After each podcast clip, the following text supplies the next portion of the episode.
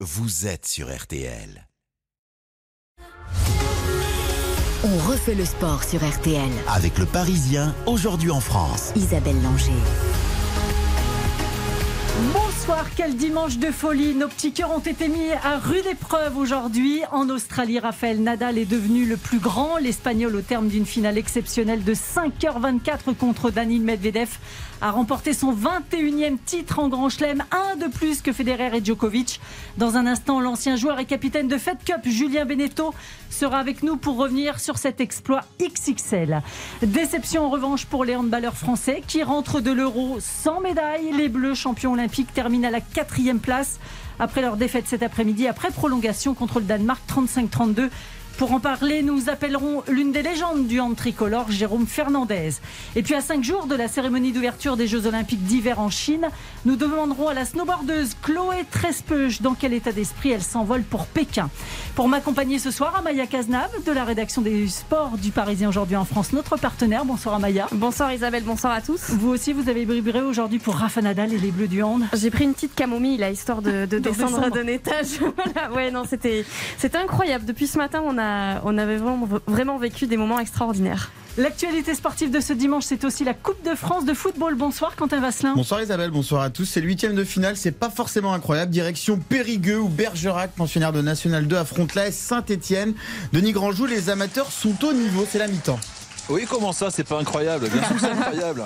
Moi, je suis pour, pour que ça soit incroyable, parce que voilà, même si effectivement, on peut pas parler véritablement d'amateurs pour Bergerac, qui sont euh, à trois divisions sous Saint-Etienne, mais en tous les cas, c'est vrai, pas de but, mais un beau match, enfin, au moins côté Bergerac, parce que Saint-Etienne a vraiment beaucoup de mal à, même s'ils ont le ballon, à, venir inquiéter donc le gardien euh, de Bergerac, qui pour l'instant passe une soirée somme toute assez tranquille. Donc la deuxième mi-temps va reprendre, et Pascal Duprat, m'a-t-il entendu ou pas, a sorti, euh, enlevé son bonnet noir, et donc euh, il est euh, devant le banc avec les joueurs qui viennent de rentrer. Donc sur la pelouse, 0-0 et le, la deuxième mi-temps va reprendre. Ça va être chaud, je pense, ici à Périgueux. Vous restez avec nous, Denis Grandjou. Vous serez notre fil rouge dans l'émission. À 21h, Lens reçoit Monaco. Ce sera bien évidemment à suivre dans RTL Foot à partir de 20h.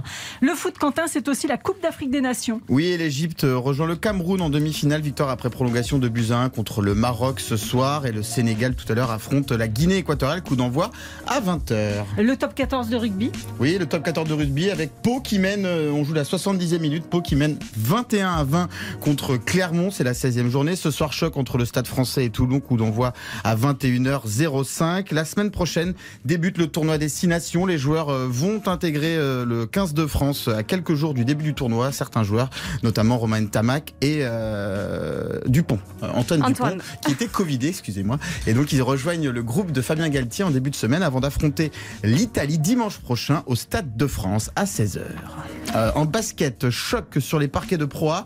Boulogne-le-Valois s'impose après prolongation à Monaco. Les Franciliens confortent leur place de leader du championnat de France de basket. Et puis un petit mot de vélo parce que les amoureux étaient en ébullition ce dimanche avec la 44e Grand Prix, la Marseillaise, première course cycliste sur les routes françaises. C'est Amaury Capio qui l'a emporté au sprint. Merci Quentin. RTL, on refait le sport. Avec le Parisien, aujourd'hui en France. Vamos a ver ese saque de Rafa. Ahí está la derecha de Rafa Nadal, la derecha de Medvedev. va, Llega, no llega, no llega, no llega, no llega. Se acabó, se acabó. 2-6, 6-7, 6-4, 7-5, casi 5 horas y media de partido. Nadal pisa terreno inexplorado. El primero en alcanzar los 21 títulos. Grandísimo, grande Rafa, Il n'y a pas besoin de parler espagnol. hein. L'émotion, la joie de mon confrère de la radio espagnol est après la victoire de Rafael Nadal. Merci à Maya de m'avoir transmis cette pépite. Il y avait de quoi hein, avoir autant d'émotions. Quelle finale de l'Open d'Australie Pendant 5h24, l'Espagnol et Danil Medvedev, le Russe, nous ont offert un spectacle hallucinant en termes de jeu, de gestion mentale et d'émotion. À 35 ans, Nadal entre donc dans la légende avec un 21e titre en Grand Chelem. Bonsoir Julien Beneteau. Oui, bonsoir. Capitaine de l'équipe de France de Fed Cup, quelle finale, quel vainqueur. Euh, comme nous, vous vous êtes régalé, Julien. Ouais, c'était un moment incroyable euh, de sport, de tennis, mais de sport tout simplement. Et euh, franchement, quand, quand, quand on voit qu'il est mené de 7-0, Rafael Nadal, à aucun moment à ce moment-là, je me dis qu'il va pouvoir gagner en 5-7. Et il a trouvé euh, toutes les ressources et les solutions pour faire tourner ce match et, et remporter ce 21e Grand Chelem. Quatrième fois de sa carrière seulement qu'il réussit pareil remontada à Maya. Oui, ce qui est impressionnant, c'est qu'il le fait à 35 ans. Julien, je ne sais pas ce que vous en pensez, mais cette longévité, elle est absolument folle. Oui, il a gagné son premier tournoi du Grand Chelem en 2005, il y a 17 ans. C'est, exceptionnel, c'est exceptionnel.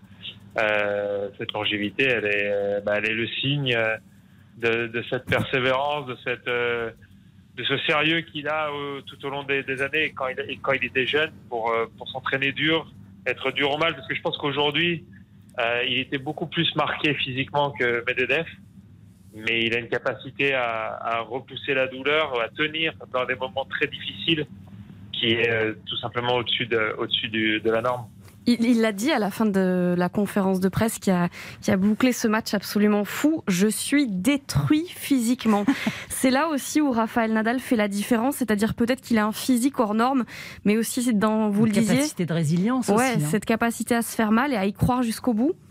Ouais, parce que déjà après le match contre Chapovalov, il était, euh, il était. Je sais qu'il y a des Français qui l'ont vu dans la salle de gym à la fin du match. Il leur a dit, je suis euh, détruit, pareil. Il était et il a eu entre guillemets un peu de chance d'avoir deux jours de repos avant sa demi-finale.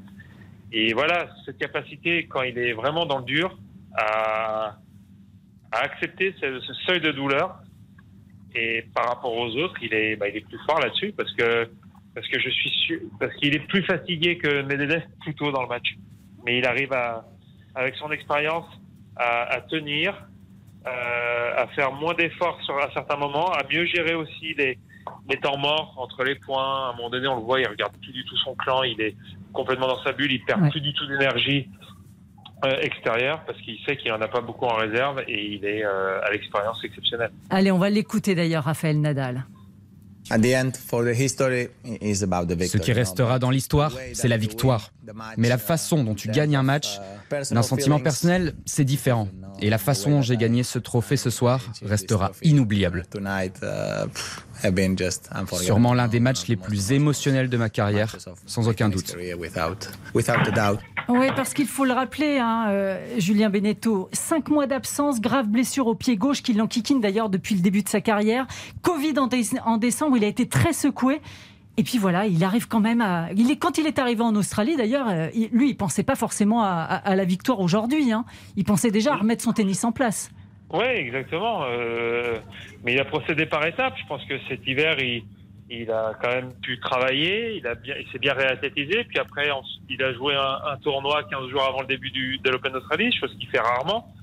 Et il s'est rassuré à ce niveau-là, au niveau Qu'il a gagné d'ailleurs. hein. Qu'il a gagné exactement. Et donc il a, été rassuré au niveau de son physique et au niveau du tennis. Et quand Rafael Nadal il est rassuré au niveau du tennis et du physique et qu'il se présente sur un tour du Grand Chelem, bah, il devient euh, très dangereux. Donc euh, après de là, qu'il gagne 15 jours après, bon, ça je l'aurais pas, je, vous l'avoue, je l'aurais pas annoncé. Mais il est, ouais, il est hors norme. Franchement, c'est exceptionnel ce qu'il a fait. Il y a, a pas beaucoup de mots. On en perd un peu tous les adjectifs tellement c'est hors du commun ce qu'ils sont capables de faire, ce qu'il a été capable de faire aujourd'hui. C'est vrai qu'il n'y a pas assez de superlatifs. hein. Euh, Quentin Vasselin, il y a eu des réactions naturellement dans le monde du sport et notamment du côté de ses meilleurs ennemis. Oui, oui, notamment euh, Roger Federer, hein, son, son plus grand rival. Il le dit d'ailleurs. Quel match, mon ami et grand rival. Je te félicite du fond de mon cœur sur son compte Instagram. Tu es le premier homme à 21 grands chelems. Il y a quelques mois, nous plaisantions sur le fait que nous étions tous les deux avec nos béquilles. Il y en a un qui y est toujours avec ses béquilles. L'autre, il a remporté le 21e grand chelem. Je suis sûr que d'autres grands moments viendront, dit Federer, mais pour le moment, profite de celui-là. Euh, Réaction voulez- de Djoko. oui, bah oui, on a envie de l'entendre. Djoko, qui Djokovic. être bien frustré, pour ne pas dire plus, le Serbe, euh, qui on le rappelle, raté le tournoi parce qu'il n'était pas vacciné. Donc félicitations à Rafael Nadal pour ce 21e titre. C'est un petit peu plus froid. Euh, C'est l'apothéose, dit Djokovic. Ta combativité est toujours incroyable. Tu l'as encore montré euh, au meilleur des moments. Et il faut imaginer que Djokovic, il était à la place de Rafael Nadal en, en fin août dernier, quand il était en finale de l'US Open contre Medvedev. Il avait le grand chelem calendaire au bout de sa raquette. Il avait le 21e titre au bout de sa raquette et il a complètement craqué, lui, ce jour-là, Julien Beneteau. Oui, euh, il avait euh, effectivement beaucoup, beaucoup d'histoires en jeu. Il l'avait dit euh, tout au long de l'US Open qu'il avait, qu'il ressentait, qu'il avait jamais ressenti une telle pression. C'était à la fois le Grand Chelem dans l'année et le 21e Grand Chelem, et le 21e euh, tournoi du Grand Chelem aussi à son palmarès. Euh, voilà, Nadal a réussi à le faire de manière. euh, on parle de ça. parle de ça, comment dire, de son condition physique, de son mental, mais tennistiquement, ce qu'il a été capable de faire aussi aujourd'hui pour renverser la vapeur, il, a ajusté, il a joué d'une manière différente, il a. Vous avez parlé sur les réseaux sociaux d'intelligence tennistique. Ah ouais, c'est parce que d'être capable de, s'adapter, euh, de changer son jeu euh, pour trouver des solutions, parce qu'il savait que autrement il allait se faire, euh, mm. il allait se faire battre. c'est ouais, c'est remarquable, c'est remarquable. Et maintenant, ça va être à Djokovic et Federer. Je pense que Federer c'est plus compliqué, mais ça va être à Djokovic d'aller les chercher s'ils veulent égaliser Nadal. Maya La question qu'on se pose, c'est où est-ce qu'il va s'arrêter? Vous le disiez, il a, il a 35 ans. Euh, il y a encore, alors même si là il a l'air fatigué, est-ce que vous le voyez encore euh, rebondir, aller en gagner d'autres et, et exploser notamment un 14e titre à Roland Garros. sur la terre battue. Ben, S'il est en forme physiquement, il faut pas oublier que l'année dernière à Roland Garros, il a été battu uniquement par un grand Novak Djokovic. Mm. qui était peut-être qui jouait peut-être le meilleur tennis de sa vie, qui a, qui a dit d'ailleurs que ce jour-là qu'il a peut-être sorti le meilleur match de sa vie, euh, au terme de 4 heures et quelques d'un match d'anthologie. C'était vraiment un match d'anthologie. Donc s'il est en forme physique et qu'il n'y a pas de pépin, évidemment que dans trois mois, il va se présenter en, favori également pour, euh, pour Roland Garros. Donc euh, ça ne veut pas dire qu'il va gagner à coup sûr, mais euh, oui, il peut en rajouter un ou deux à, à son palmarès de Tour du Grand Chelem. Je voudrais quand même qu'on dise un mot de Medvedev, parce que pour avoir un, un beau gagnant comme Nadal aujourd'hui, un énorme vainqueur, il faut aussi un énorme finaliste en face. Oui, c'est exceptionnel aussi euh, ce qu'il est capable de faire. Euh, il est, euh, il est, il est bluffant de, à tous les niveaux, tennistiques et puis physique, parce qu'on parle de Nadal, mais lui, il a tenu aussi les 5h20 physiquement avec une intensité incroyable, avec un il est plus jeune, jeu, avec, oui, mais je veux dire, 5h20 face, à, face à Rafael Nadal, il n'y en a pas beaucoup qui les tiennent et qui sont capables de jouer toujours avec une certaine qualité. Mm. Euh, non, il est, il est exceptionnel. J'ai lu un tout petit peu le début de l'interview de son entraîneur. Je la lirai tranquillement demain. Il de Gilles Servara. De Gilles Servara, un français. Euh, oui, c'est fantastique euh, ce, ce, joueur. Euh, je pense que sur dur, gagnera, euh, que ce soit l'US Open ou l'Open Australie, il en gagnera d'autres. Merci beaucoup, Julien Beneteau, d'avoir été avec nous ce soir. Bonne soirée à vous. À bientôt. Avant de marquer une pause, un petit détour par le foot. Bergerac Saint-Etienne, Denis Grandjour, on en est où? Oui Isabelle, 54e ici à Périgueux, puisque le match se joue à Périgueux. Je ne sais pas si vous l'avez dit, 0-0. Et euh, franchement, les débats sont tout à fait équilibrés entre l'équipe de National 2, euh, première de sa poule, et Saint-Etienne qui a pas mal de difficultés tout de même. 0-0, 55e. Merci beaucoup Denis. Vous écoutez RTL, il est 19h43. Après la pause, nous accueillons Jérôme Fernandez pour faire le bilan de l'Euro de hand. RTL. On refait le sport avec le Parisien aujourd'hui en France. Isabelle Langer. On refait le sport sur RTL. Avec le Parisien aujourd'hui en France. Je suis hyper déçu pour nous, pour l'équipe de France. Bah, c'est ça qui me le plus triste. C'est vrai que c'était d'offrir une médaille aux joueurs qui n'avaient pas eu l'occasion de justement d'en gagner une dans une compétition aussi costaud. Donc euh, c'est horrible. Après, je suis tellement fier de cette équipe, tellement fier d'eux. Toute la compète, ça a été dur et ils n'ont rien lâché. Tout le monde a tout donné jusqu'à la fin avec plus ou moins de réussite. Et, et je peux pas leur en vouloir. Bah, aujourd'hui, ça nous a pas souri comme il y a deux jours. C'est les lois du sport, c'est comme ça. Mais la prochaine, la prochaine, j'espère. La déception de Valentin Porte au micro de nos confrères de Bein Sport. Et oui, les Bleus du Hand terminent effectivement au pied du podium de cet euro. Médaille en chocolat pour les champions olympiques qui ont été battus après prolongation cet après-midi par le Danemark 35-32. Bonsoir Jérôme Fernandez. Bonsoir. Légende du hand tricolore. Euh, cette médaille en chocolat, elle a quand même un, sacré goût amer, hein, Jérôme. Oui, un sacré goût amer parce qu'une défaite d'un but en demi-finale et une défaite après prolongation pour la médaille de bronze. C'est vraiment euh, difficile euh, psychologiquement, mais euh, après, ça montre que cette équipe a beaucoup d'avenir et la force de caractère qu'a eu cette équipe pendant, pendant tout cet euro. Amaya? Est-ce qu'il y a euh, des explications à cela? On sait que la préparation a été euh, chaotique, que les conditions sur place, euh, alors certes étaient les mêmes pour tout le monde, mais pouvaient être déstabilisantes. Est-ce que cette préparation entre cas de Covid, blessures, grosse absence, est-ce que ça peut expliquer ce qui peut être une contre-performance aujourd'hui? Alors c'est sûr que le contexte euh, n'a pas aidé, mais après j'ai pas le sentiment que cette équipe ait fait une contre-performance. C'était une équipe euh, quand même pas mal remaniée avec euh, des forfaits au départ de Luca Karvatic et, et de Nedim Remili. Hein. Qui ont, qui ont pesé forcément dans la balance, plus voilà l'organisation de l'euro qui a été assez chaotique puisqu'il y a eu beaucoup de cas de Covid et que les, les conditions ne permettaient pas aux équipes d'être vraiment dans une bulle sanitaire. Donc euh, bah, l'équipe de France a fait comme elle pouvait avec euh, ses forces du moment et finalement elle a montré beaucoup de, de très bonnes choses. Et c'est pour ça qu'elle a réussi à se hisser dans le dernier carré, mais malheureusement, elle finit à, à la quatrième place, qui est toujours la, place la plus difficile. Ce qui l'a trahi, c'est notamment sa défense, quand même, Jérôme Fernandez. En demi-finale contre la Suède, il faisait ce qu'il voulait, euh, les, Suédois. Oui, alors c'est vrai que Gottfriedson nous a fait beaucoup de mal sur cette demi-finale. Mais euh, il faut comprendre aussi que la charnière centrale de l'équipe de France a été remaniée. Mm que Karl Conan est arrivé sur cet euro euh, sans aucune expérience internationale. Et pourtant, il a donné de très très bonnes garanties dès le départ avec, euh, avec Luido euh, Fabregas. Et bon voilà, malheureusement, Karl a été isolé pendant quelques jours et malheureusement quelques matchs. Et, et, ça nous a fait beaucoup de tort parce que parce que le jeu de l'équipe de France aujourd'hui, comme par le passé, c'est beaucoup basé sur la défense et la montée de balles. Et, quand on doit euh, faire reposer euh, le sort du match sur l'attaque placée, mais c'est un petit peu plus difficile quand on a des, des, joueurs euh, qui sont novices à, ce niveau-là. On m'a fait une demande d'ailleurs, hein, en discutant avec des personnes autour de moi. On m'a dit quand est-ce qu'on arrête les buts vides quand l'équipe est en infériorité numérique? Parce que c'est vrai que vendredi, ça a quand même coûté très très cher aux Bleus. Hein. Alors, ça a coûté très très cher parce que ça a été mal géré euh, de mon point de vue.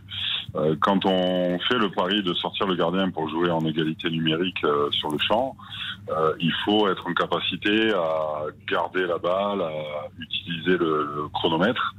Et on n'a pas été en capacité à le faire. Alors, soit par des mauvais choix, soit par une envie un peu trop pressante de vouloir marquer. Et dans ces situations-là, euh, le but c'est pas de marquer, le but c'est de conserver la balle et de faire en sorte que l'équipe adverse ne fasse pas de break. Et malheureusement contre la Suède, euh, on a encaissé un 3-0 dans ce mm. dans ces moments-là. Qu'est-ce qu'il faut changer aujourd'hui pour que la prochaine fois ce soit sur le podium? Bah, je pense qu'il faut rien changer. Il faut surtout faire en sorte que les jeunes joueurs euh, prennent un petit peu plus d'expérience, euh, que les cadres euh, soient un peu épargnés par, euh, par les cas de Covid, parce qu'on l'a vu aujourd'hui avec Quentin Maé, ben, quand ils sont sur le terrain et qu'ils sont frais, forcément le, le, jeu de l'équipe se retrouve renforcé. Mais, mais voilà, je pense que l'objectif c'était quand même d'atteindre ce dernier carré, de pouvoir se qualifier pour le mondial l'année prochaine et de préparer au mieux euh, les JO de, Paris 2024. Et, je pense que le Paris est réussi de ce côté-là. Mais c'est vrai qu'on est gourmand avec les, le handball français. On est trop bien habitués. Forcément. Oui, oui, non, mais je comprends aussi. Puis euh, c'est vrai que le titre olympique euh, de l'été dernier nous, nous a donné faim entre guillemets et, c'est vrai que ben, aujourd'hui on, on, a du mal à se satisfaire de cette quatrième place mais mais moi, je me positionne pas comme un, supporter, je me positionne comme un, ancien joueur et, entre guillemets expert de ma discipline. Et, j'ai vu de très très bonnes choses pendant cet euro et je suis très euh, euh, optimiste par rapport à, la suite. L'ancien joueur que vous êtes a, notamment côtoyé Thierry Omeyer. Euh, on a vu un Vincent Gérard qui n'était pas au meilleur de sa forme face au Danemark et face à la Suède. Qu'est-ce que vous en pensez? Gardien d'équipe de France, on le rappelle. Alors c'est sûr que Vincent est peut-être moins régulier que, Thierry, mais il est capable de faire de très très belles performances, hein, on l'a vu aujourd'hui. Euh, ce qui est aussi problématique, c'est que c'est aussi une association entre la défense et le gardien. Mm. Et je pense que sur les matchs euh, contre l'Islande euh, et, la Suède, il y a eu certains manquements individuels, en tout cas, sur le plan défensif. On a été, je pense, plutôt performant euh, dans la charnière centrale. Mais aujourd'hui, on a des postes 2, c'est-à-dire les arrières qui défendent, euh, qui sont euh, parfois un peu trop friables ou en tout cas qui s'effritent au fur et à mesure du match et, de la fatigue. Et, ça ouvre des brèches béantes. Jérôme Fernandez, euh, vous n'êtes pas inquiet, vous, par rapport à, la construction, par rapport à Paris 2024, qui est quand même l'objectif fixé au, bleu quand même? Alors, je ne suis pas du tout inquiet, je suis même euh, optimiste. Euh, je pense très sincèrement qu'on est sur le bon chemin. on essaiera à chaque fois, à chaque compétition, de se hisser dans le dernier carré pour aller chercher une médaille, voire un titre. Mais voilà, après, euh, on le sait, hein, quand on arrive en demi-finale, ça se joue à des, petits détails, euh, euh, un ou deux ballons. Et, là, malheureusement, ben, ça n'a pas tourné en notre faveur, ce qui a provoqué une défaite d'un but en demi-finale et une défaite après prolongation pour, pour la médaille de bronze. Mais on espère que ça va nous sourire pour, pour les années à venir. D'ailleurs, il y a la finale en ce moment. Oui, Quentin Vasselin, Suède-Espagne, c'est chaud. Hein. c'est très très chaud. Il reste 30 secondes. Il y a 26 partout.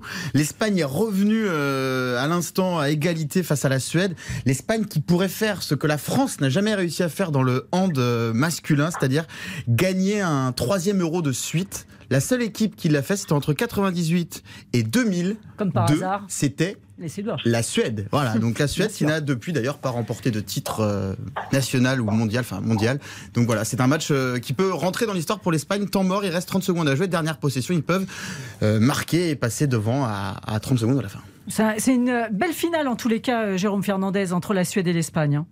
Ouais, très très belle finale entre deux équipes qu'on attendait à ce niveau-là et euh, on attendait surtout de voir euh, quel niveau ils allaient proposer parce que euh, entre les cas de Covid et, la reconstruction, on savait pas quel niveau exact ils allaient pouvoir proposer. Et finalement, cette équipe d'Espagne, avec pas mal de remaniements, ben, a répondu présente et, et s'est ici en finale et pratiquement sur le point de remporter un troisième titre consécutif. Et, la Suède, euh, ben, malgré beaucoup de cas de Covid. Jeune équipe, hein, Oui, jeune équipe, oui. avec euh, beaucoup de talent, avec un jeu à la suédoise, mais, euh, mais bien aidé par, par des cadres comme Gottfriedson et, et Palika dans les buts et, ça leur permet euh, d'atteindre euh, cette, finale et de pouvoir prétendre à un nouveau titre. Mais ils ont fait un stop, les Suédois, ils ont récupéré la, la balle, euh, parade du gardien, et donc il reste 20 secondes, temps mort, 26 partout, c'est eux qui ont la balle de match. C'est chaud. Hein. Merci beaucoup Jérôme Fernandez d'avoir été avec nous ce soir. avant de parler des Jeux Olympiques, on refait un petit détour vers Périgueux pour la Coupe de France, Bergerac-Saint-Etienne, Denis Grandjou. 65e minute et 0 à 0 sous le ciel du Périgord. Euh, on ne sait pas du tout qui peut gagner ce match. Ça sent peut-être peut-être le tir au but. Enfin, on verra. En tous les cas, 65e 0-0. Merci beaucoup, Denis. On refait le sport sur RTL avec le Parisien aujourd'hui en France. Isabelle Langer. La cérémonie d'ouverture des Jeux Olympiques d'hiver, c'est vendredi prochain à Pékin. Les délégations commencent à prendre leur quartier au village olympique dans une bulle sanitaire très stricte. Notre invitée décollera quant à elle demain pour la Chine. Hier, elle a pris la deuxième place de la finale du snowboarder cross à Cortina d'Ampezzo. Dernière épreuve de Coupe du Monde avant les JO. Bonsoir Chloé Trespeuch.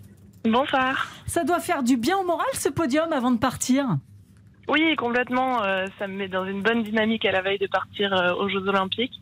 Euh, un début de saison qui est, qui est assez régulier avec trois podiums en Coupe du Monde, donc quatre podiums en Coupe du Monde. Donc c'est vrai que ça me met en confiance. je suis contente de, de, ce début de saison. Après, il reste tout à faire, bien sûr, le jour J à Pékin.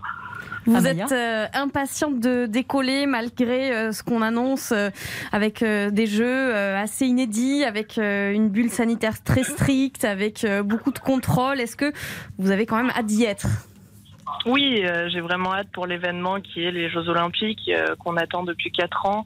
après, forcément, c'est dans des conditions très spécifiques et, et même la préparation a été un petit peu perturbée par ce Covid. Mais bon, euh, j'ai l'impression qu'en étant athlète de haut niveau, de toute façon, il faut s'adapter euh, à tout et c'est ça qui fait euh, notre force. Donc, donc voilà, on fait avec et puis on va de l'avant. Alors, on va revenir dans deux secondes sur ces JO avec vous, Chloé, mais je voudrais que l'on décrypte le sondage Odoxa de la semaine pour Kenéo RTL. Bonsoir, Émile Leclerc. Bonsoir. Vous êtes le directeur d'études d'Odoxa. Le baromètre était justement consacré aux attentes des Français pour ces Jeux. Oui, et la première euh, première question qu'on a posée, c'est évidemment est-ce que vous allez suivre ces Jeux Olympiques? Eh bien, c'est un suivi qui est assez élevé puisque 45% des Français comptent suivre les, les JO. Euh, alors c'est un petit peu moins que les JO d'été, évidemment, mais c'est euh, les, les, JO d'été étaient suivis à 55%, donc vous voyez que l'écart est, est assez assez réduit. Il y a une autre attente des Français, c'est un record de médailles de la délégation française. On le rappelle, hein, il y a eu 15 médailles à Sochi et à Pyeongchang. et bien là, il y a 58% des Français qui nous disent oui, on compte que, que la délégation euh, batte, euh, batte le record cette fois-ci.